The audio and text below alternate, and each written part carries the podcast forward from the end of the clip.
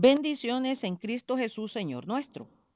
Seguimos escudriñando la santa palabra de Dios para aclarar diferencias. Hoy lo haremos entre muerte o vida. Comencemos haciendo un ejercicio mental.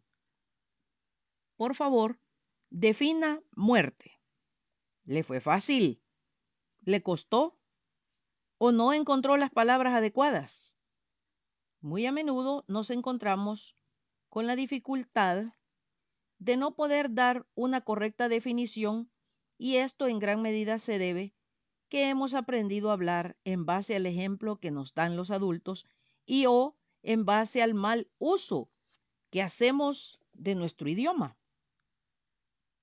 Por esto es importante que nos demos tiempo para llevar a cabo estas definiciones para evitar que unos comprendan una cosa y otros otra. Muerte. De latín mors mortis. Es un efecto terminal que resulta de la extinción del proceso homeostático, homeostasis, del griego homois, igual, similar, y estasis, estado, estabilidad o sea, es una propiedad de los organismos que consiste en su capacidad de mantener una condición interna estable, o sea, un equilibrio dinámico, en un ser vivo y con ello el fin de la vida. La muerte a veces es referida por los eufemismos, eufemismo, implica el hecho de aludir a algo malo por medio de palabras buenas o blandas, palabra o expresión menos ofensiva. Deceso, defunción, fallecimiento, finamiento, óbito, expiración, perecer, fenecer, cesar. Revisemos algunos antónimos que son palabras que tienen significados opuestos o contrarios entre sí. Antónimos de muerte, nacimiento, vida, florecimiento, origen, reconstrucción, resurgimiento, resurrección, parto, creación. Hablando de la creación, Dios, el Creador, plantó un huerto en Edén y puso ahí al hombre que había formado. Génesis 2.8. El Altísimo hizo nacer de la tierra todo árbol delicioso a la vista y bueno para comer. También el árbol de la vida en medio del huerto y el árbol de la ciencia del bien y del mal. Génesis 2.9. Y mandó el eterno Dios al hombre diciendo, de todo árbol del huerto podrás comer, mas del árbol de la ciencia del bien y del mal no comerás, porque el día que de él comieres ciertamente morirás. Génesis 2, 16 y 17. Hasta aquí hemos hecho un seguimiento del relato bíblico para descubrir cuándo nuestro Dios creador advierte al hombre sobre la muerte Teológicamente, este es el pacto de obras. Desde el principio, Dios ha efectuado pactos con la humanidad. Dios hizo un pacto con Adán en el huerto.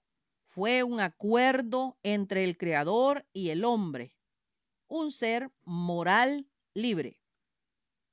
A Adán se le dio el privilegio de comer de todo árbol del huerto, salvo del árbol de la ciencia del bien y del mal. Esta prohibición se hizo con el fin de poner en claro la responsabilidad de Adán, que era rendir obediencia perfecta a Dios. Además, se le advirtió sobre las consecuencias de la desobediencia en caso de que se atreviera a comer del fruto prohibido. Aún así, Adán, por su propia voluntad, decidió desobedecer y en consecuencia cosechó la muerte para sí y para la raza humana de la que él es cabeza representativa.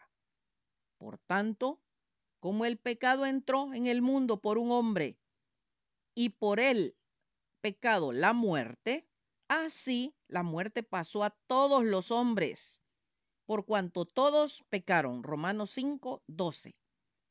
Todo pacto tiene un sello. El sello del pacto de Dios con Adán fue el árbol de la vida, que se encontraba también en medio del huerto.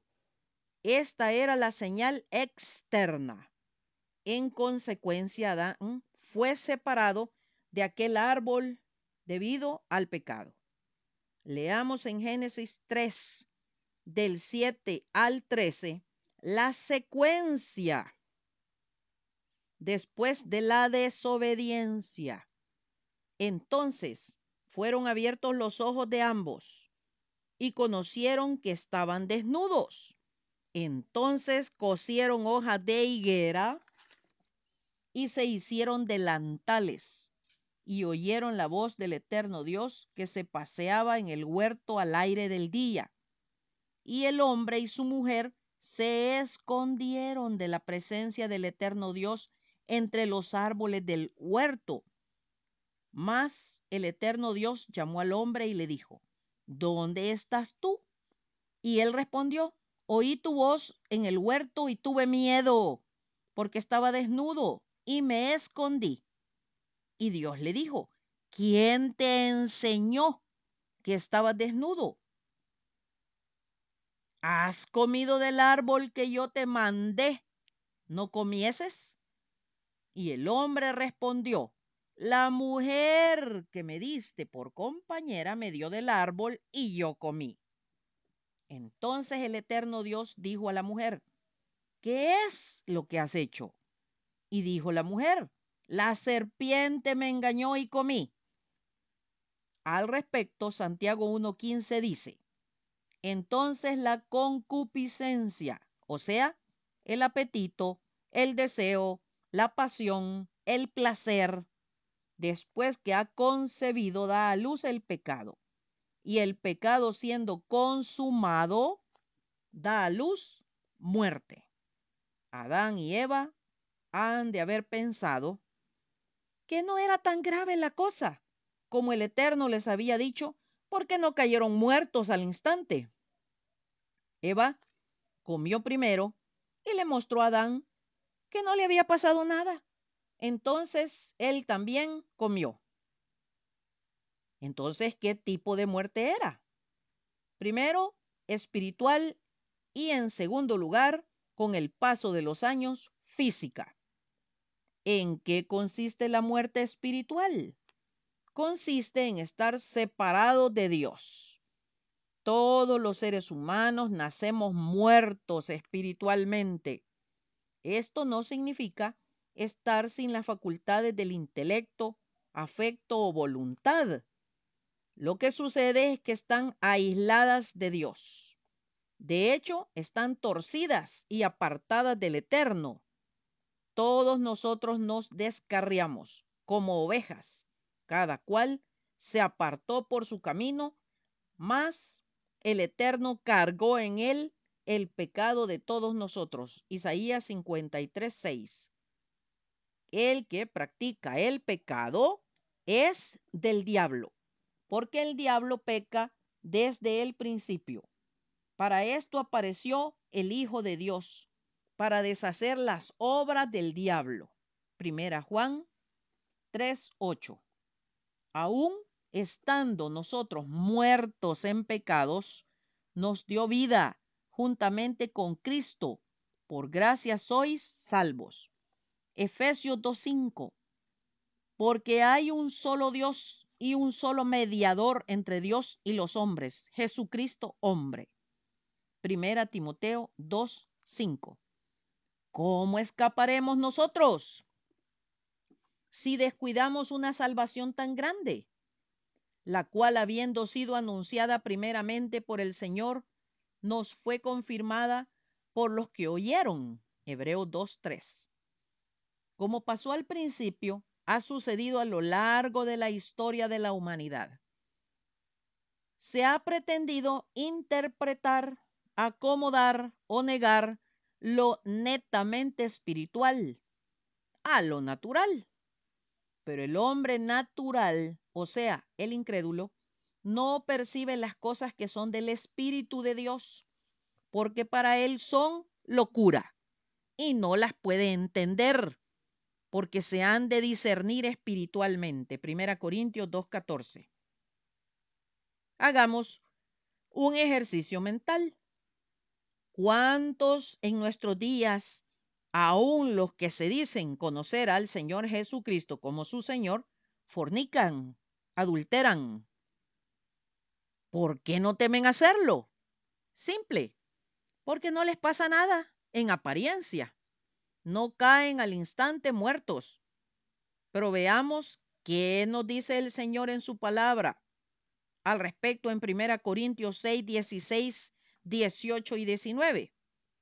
¿O no sabéis que el que se une con una ramera es un cuerpo con ella? Porque dice, los dos serán una sola carne. Huid de la fornicación. Cualquier otro pecado que el hombre cometa está fuera del cuerpo, mas el que fornica contra su propio cuerpo peca. ¿O ignoráis que vuestro cuerpo es templo del Espíritu Santo, el cual está en vosotros, el cual tenéis de Dios y que no sois vuestros? La muerte es espiritual.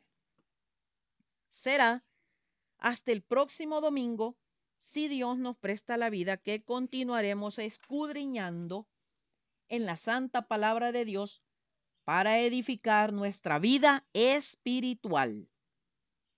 El que haya su vida, la perderá. Y el que pierde su vida por causa de mí, la hallará.